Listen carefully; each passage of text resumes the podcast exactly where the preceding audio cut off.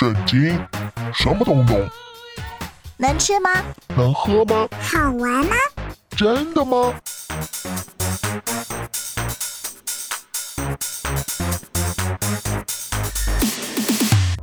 圣经鸡尾酒，干杯！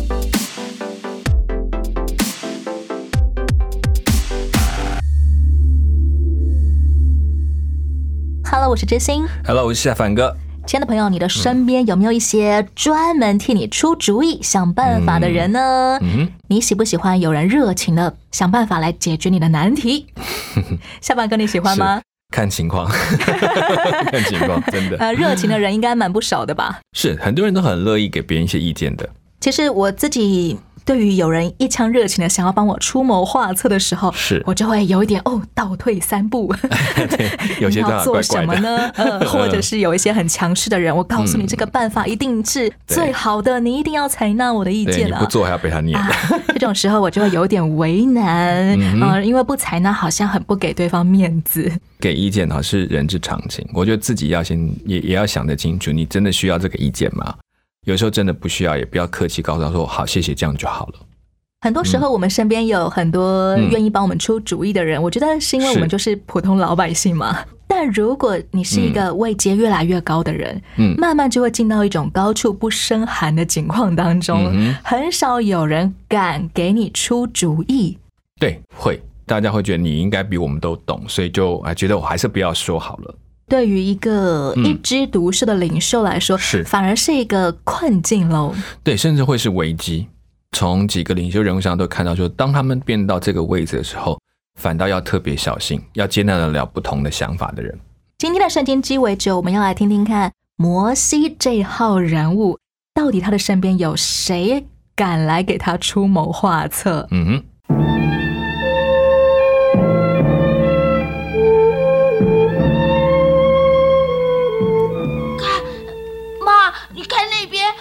是不是爸爸向着这边走啊？哎，真的是爸爸哎！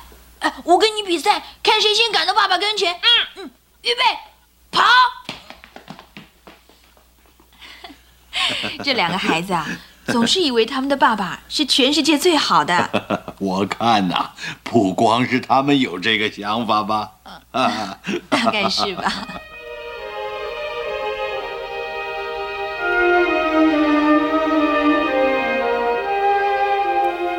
能和你们在一起真令我开心呢、欢迎来到以色列的营地，我的帐篷就是你们的新家。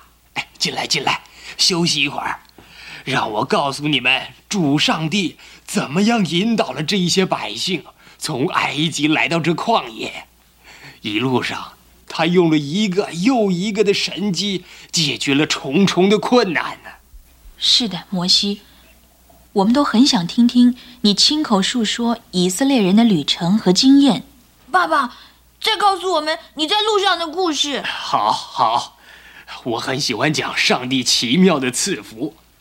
在寻的旷野，我们从埃及带出来的食物都差不多吃完了，但是有一个傍晚，主上帝吹了成千上万的鹌鹑给百姓做食物。第二天早上，他就降下了玛纳给我们吃。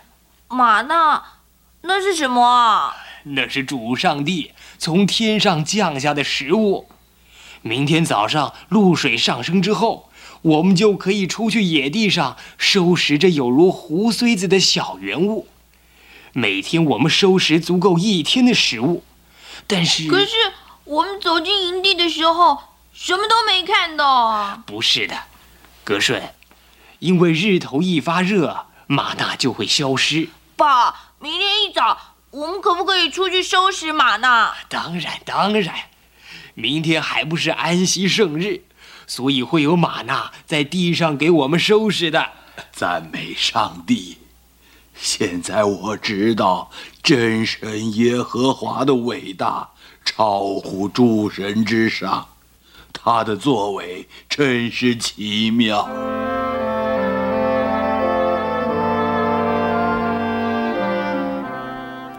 第二天清早，百姓就来到摩西的帐幕，要求他开始一天的审判工作，解决他们中间的纠纷争吵。从早到晚，等待要见摩西的百姓站在他的四周。爸爸，你看摩西一天到晚都在忙，我看他实在是太劳累了。嗯，我也有同感。我看我们总要想个解决问题的好方法。绵长的一天终于接近晚上，摩西一回到他的帐幕，岳父叶特罗就开始问他。摩西，你一天到晚为百姓忙的是什么？为什么你单独一个人为百姓审判呢？为什么百姓要从早到晚站在你的四围呢？百姓之中有什么争持不下的事，他们就会来找我，我为他们做裁判，解释上帝的律法和规则给他们听。你这个做法不太好，你和等待你审判的百姓，最后都会搞得精疲力竭的。一个人做是太沉重了，你不可能单独一个人担负这工作的重担。请你注意听，我有一个好建议给你。愿主上帝与你同在，在以色列民之中拣选一些有声望、好品格的诚实人，派他们做千夫长、百夫长、五十夫长或十夫长，指派他们做日常审判的工作。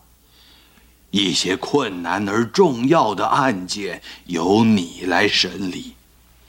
这样做的话，你就不会搞得自己疲劳不堪，而百姓啊也会乐意的接受你们的判决。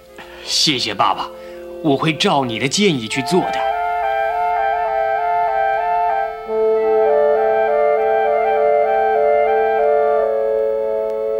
今天故事一开始讲到摩西的岳父米甸的祭司叶特罗，是，嗯，他听见上帝为摩西和上帝的百姓以色列所行的一切事，嗯。就是耶和华将以色列从埃及领出来的事，嗯。就带着摩西的妻子，也就是他的女儿希波拉和两个孙子，摩西的儿子哦，嗯来到摩西在旷野安营的地方了。对，这一号人物叶特罗是什么身份背景呢？在米甸人，他应该有好多支派，就是米甸人其实很大一群不同的流亡的族群。那其中这一群里面，他们特别也有一些祭祀的人住在，他都是叶特罗。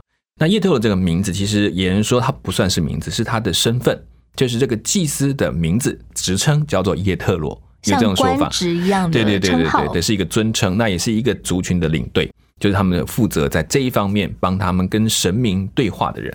叶特罗如果是一位祭司的话，那他祭祀谁呢？好，那个时代的他们祭祀的就是一个至高的上帝。这个东西到底是在他们的印象，还是并不是说等于他们就祭拜耶和华？倒不是，他们也不知道该祭拜，他们把一个至高上帝会在他们面前为向来献祭。当然，他们也可能同时拜有不同的神明。属于万物有灵论的这种呃，他祭们对祀方法。比较部落的那个时候，但是他很尊崇、尊重摩西他们所敬拜的这位耶和华神，因为他听到这一切的事情，他是很敬佩的。当他听见一大群、呃数百万以色列人如何出埃及，他才知道以色列人的上帝耶和华吗？或者是他们也听过，只是不知道这么伟大。这些事情是他们要互相更多了解的。旷野当中的诸民族应该也都听见耶和华了的名了吧？，对，没有错。但是他们也还不了解到这个神到底是怎么样的神，因为他们也自己有自己的神。当叶特罗听完摩西嗯讲述他们怎么样出埃及路上的种种种种的时候，是叶特罗他就说：“耶和华是应当称颂的。嗯我现今得知，耶和华比万神都大。没错。你看，哇，你会发现，其实上帝很早就开始做一个宣教的动作，要让各种民族透过以色列人的一言一行的生活的每一步来震惊，这才是神。以色列人并没有进到旷野里面，到处向诸民族传福音。对，但他们的生命就让每个人看都吓到，说怎么每天可以的吃，然后还有这个云柱火柱，人家每一组都被吓到。很多时候，基督徒透过传讲自己怎么样认识上帝的经历，上帝怎么样带领我度过危机的经历，是也是能够领人认识真神上帝。没有错，很多人是因为我们见证说，哦，你的神很不一样，这其实就是我们在告诉人家上帝是谁。对方不一定马上就要来信靠你的上帝，是，但是他会像叶特罗一样，耶和华是应当称颂的。没错，嗯我现今得知，耶和华比万神都大。嗯哼，摩西的岳父叶特罗因耶和华带以色列的一切好处，嗯就是拯救他们脱离埃及人的手，便甚欢喜。他也为以色列人感到开心耶！对呀、因为他的女婿在带领这群人，他也同感光荣啊。讲到现今的时代，我们都不是以色列人，我们也好像这种米甸啊，就是其他民族嘛。嗯哼，那么现代的嗯外族基督徒要怎么样看待上帝拣选的以色列呢？那时候的以色列的选民，他们最重要的时候是他用他们整个民族见证上帝的真实，让万民知道他是耶和华。其实整个旧约在讲这样的故事，到今天就是换成我们，我们今天的生命被拣选出来，成为基督徒，就是在万民中去见证这位上帝的荣耀，他是真实的神。属灵上面的意义可以来当做基督徒群体。对，也就是说，因为事实上在新约已经很清楚，这叫做真以色列人，不再设定你现在看到在以色列那块地上面的以色列国了。那个国家，他们过去曾经像选民这样，但是接下来我们就已经要承接了这个信心的使命，要去完成，让更多的人认识他是耶和华上帝的那个工作。这样是说，嗯现代哈嗯两千多年后的以色列国，对其实跟世界上每一个国家都没有分别了吗？对他们也必须认识耶和华上帝，就是重新透过耶稣的救恩回到主的面前，这是仍然是必要的。真的，这个以色列复国已经不是单纯指哦，这个这个以色列民族哇恢复一个国家这么简单，或者他们就应该拥有那个权利，那反倒是他们更有机会认识上帝，回到上帝的国里面。现今也有很多人对于以色列竟然还能够在灭亡之后又复国，是而大感惊诧，是也会为他们感到欢喜。特别是很多的基督徒、嗯是也会为以色列复国感到欢喜。我想这是不是也就是和上帝心意的，像叶特罗也为以色列人嗯脱离埃及人的手欢喜一样呢？我觉得这个欢喜要稍微想一下，如果在当中有一些手段做法是去压迫别人的，或是伤害别人的，这可能也要想一想。讲一句实在话，也许他们复国某种在预言上的象征有在应验的部分，但是也有一些他们过头的做法，不见得合乎他们所学习到上帝的教导。例如，嗯以色列人不认识上帝的时候，他们可能用了某些欺压的方式来赶走当地的寄居者。对这些，他们曾经被反而被他们赶走，甚至是有一些压迫的手段或者不公平的方法，我觉得这还是值得检讨。这些也都是我们诸民族需要来到上帝，面前他们寻求也是上智慧帝的百姓啊，对，我们要去想。先来听一首歌，是由盛小梅所创作演唱的《世界听不懂的歌》。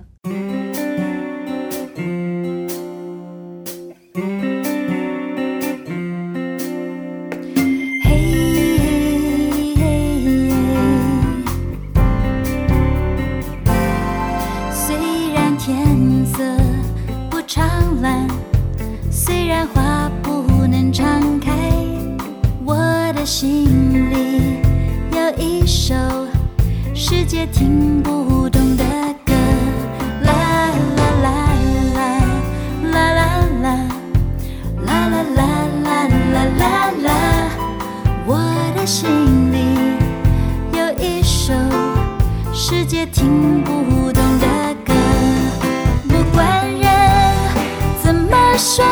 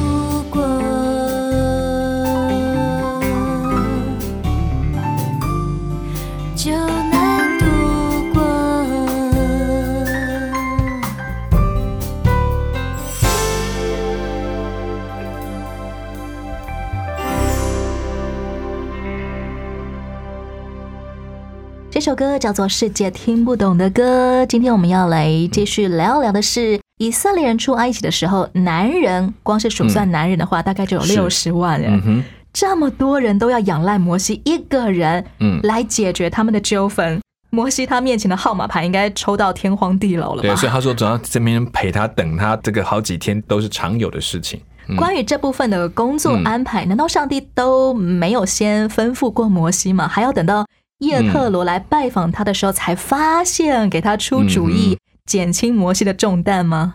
我在想，可能刚好就是让叶特罗来说，这其实也证明摩西他本身的一种谦逊的特质。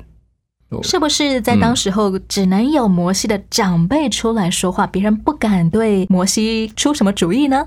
我觉得可能大家也不知道该怎么去帮他，也都觉得啊，那就交给你吧，我们也就不用多说。那可能摩西自己也是忙到根本没有时间想这些事情。高处不胜寒呐、对啊，就做好一直勒，一直累，好，我为大家付出，我拼命这样子，他也去努力去做这件事情。一个像叶特罗这种很像空降部队的人，一个嗯外来的人才会是忽然意识到事态有多严重，而嗯必须要来做些改变。嗯哼，没有错反。而在这个圈子里面的人，可能嗯积习已久，就习惯了，就让摩西一个人来做所有的事吧。对，其他人就忙他们自己的生活，弄他自己的帐篷，也有可能。摩西跟岳父解释他的工作大致有三种，嗯哼第一个是为前来寻求上帝的百姓求问上帝，是有点像上帝的代言人、中间人这样。嗯没有错。第二个工作是为人与人之间的纠纷下判决。嗯哼，第三个是传达教导上帝的律例和法度。是。下凡哥，你也是一位传道人嘛？嗯，你觉得这三项工作里面哪一项最难？我觉得那个裁判人家那个最难，裁判人际纠纷的，对，那个最难。你知道我讲一个道理可以讲得很清楚，但是两边人听进去不一样，是就一人选自己有利的来跟你吵。我定 A 对的时候，B 就说：“那你我讲的到底不是另外一边为什么没有去做？”然后你就会觉得：“哦，这该怎么办？”所以这种时候就会真的很难。而且我我们必须承认，我们只是人，有很多全面性的东西，我可能没有办法看得这么完整，所以会有一些地方我们可能在判断，也担心自己判断不好，或者是讲的不对。下凡哥，你说人都只想听对自己有利的吗？，对，其实读圣经的时候也是哎、是啊，我就挑我喜欢看的。例如亲子之间在吵架的时候，爸妈就会说：“你看圣经上说要孝敬父母。”对儿女就会说：“你看圣经上说，嗯父母不要惹儿儿女的气。女的气，对，好像圣经上也有那一些互相矛盾的经文，也互相都不偏袒。双方吵架的时候都拿出了圣经的话，做传道人调解委员长该怎么办啊你？知道这种时候就很很辛苦了。但是回到一件事，就是到底上帝怎么看我们？那我们先问这些话，先问对自己讲的是什么。我们很鼓励大家读圣经，不要为别人读，为自己读，是是讲给你听的。如果你觉得你是父母，那你就看父母怎么对儿女，而儿女看的是我该怎么对父母。这样两方一看，其实反而比较容易解决。纠纷的时候，我们就先来反求诸己吧。得先问自己在这份上做到了什么，我是不是做了这些事情？那我先为这个我没有做好的部分先道歉，然后我们才来谈那个问题的事情在什么地方。很多时候，人际纠纷的出现，是因为我们都认为我们有资格来为对方指手画脚。对，其中我我有做不好的，我没有先处理，我是先处理那个我应该赚到的，先给我这样子。哎，并不是真的在为对方着想，而都是在为自己着想。嗯你的行为没有符合我的期待啊！是，其实也是一个见证，就是我们懂得先让神来看我们，然后我们才好跟别人谈其他的事。如果我们都只是在追逐自己的理，那圣经呢，也只是是你的工具书罢了，拿来找，哎，你这个没有做，你那个没有帮我做，这就会变成很恐怖的基督徒了，拿着圣经到处去砸别对，人是。我对要对自己讲话的。耶特罗给摩西出的主意是要嗯摩西保留他工作当中的嗯。一三项，是。然后呢，提拔众多有才能的人来做摩西的第二项工作，是，也就是那个最难的人是际纠纷调解委员。嗯摩西采纳这个建议之后，果然真的轻松多了耶。嗯。其实你有发现，他前面有一大段时间要处理这么多的案子是有原因的，让他在后面教导这些人的时候有案例可说。是、嗯知道该怎么样传承交接对对下去。对，把这些案例说，我过去有碰过这样，我是怎么处理，怎么合乎这个道理，他就有办法可以解释了。因为摩嗯西做过了，他也会知道怎么样才华的人才是应当被提拔起来做十夫长、百夫长、千夫长的。嗯没错，然后可以处理一些基本的问题，那复杂的他再来看。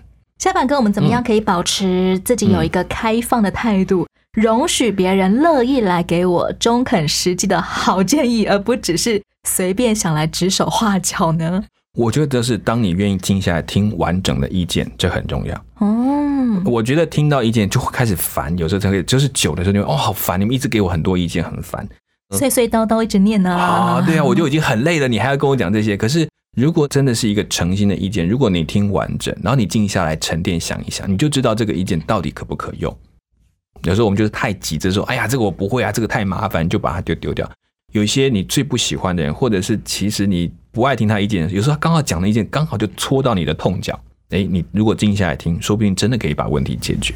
不管是什么角色的人，都不要先假设他的意见对我有没有利。对对，不以人废言嘛。可是这句话我们常听，可是我们难不免还是，哎，这个人话比较顺耳，我就听；那个话讲难听，我就不要听。这个人我觉得没有那么喜欢他，他的话我听两成。对对，过去他都是老是出那个馊主意，我算我不要听了，呃可能真的漏掉了一两个很重要的东西。可能另外一个人来哦，我知道他对我的生意上很有利害关系，嗯嗯所以他说的话我就听了 百分之一百哎二十。这是这是最要小心的部分。不管怎么样，原则一就是安静心，先耐心听完吧，嗯然后再安静默想。对你都可以听这么多审判，那这一点建议为什么不可能听？所以这也是摩西被称为是个谦和的人，我觉得他有关系的。其实旷野生活对于习惯在埃及定居、世世代代的以色列人来说是是很不容易的。对，是个挑战。嗯，对于要统领高达两百万百姓的摩西来说也不容易。对，上帝今天也会带领我们走进人生当中的旷野吗？会，但是他会有一些预备，就像摩西是预备。摩西自己先在旷野跑了四十年，他自己做过游牧民族，所以他带着他们走，他知道困难跟苦是什么，他自己已经先走过了。以至于我们不是被突如其来的丢进水深火热里面。对，就算是丢进去，你不觉得上帝有时候在那当中也预备了一些是陪伴你走那条路？今天如果有正在收听知识聊天吧的听众朋友，觉得自己现在就在大不易的旷野生活当中，嗯哼，夏凡哥可不可以请你给我们一些建议呢？我觉得真的很辛苦的时候，你当然可以跟上帝诉苦，你可以把你心中的难过、不平、不懂，你可以跟他讲，我觉得都可以。上帝不会让你不说这些话，上帝也会在那个当中一步一步让你知道这一切他怎么样陪伴你走过，而且每一个苦当中有一个盼望是，如果是上帝容许的苦，一定会带来他自己要给的祝福。上帝会容许我们在苦境当中发脾气，是是，你甚至哭难过，你会说上帝，我好痛苦，你为什么要这样对我？我真的不懂，都没有关系，上帝乐意听。但是你就是只对他抱怨，你只对他说，然后等他说，我就是要等你，我想知道你要到底要做什么，这就是一个信心的表现了。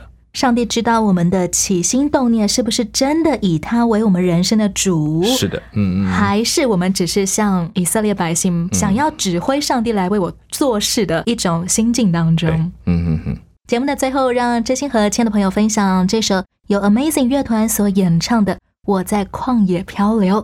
如果你对旷野生活还有任何的疑问，欢迎你写信来问问夏凡哥和知心哦。谢谢大家，我是知心，我是夏凡哥。空中再会了，，OK，拜拜。拜拜。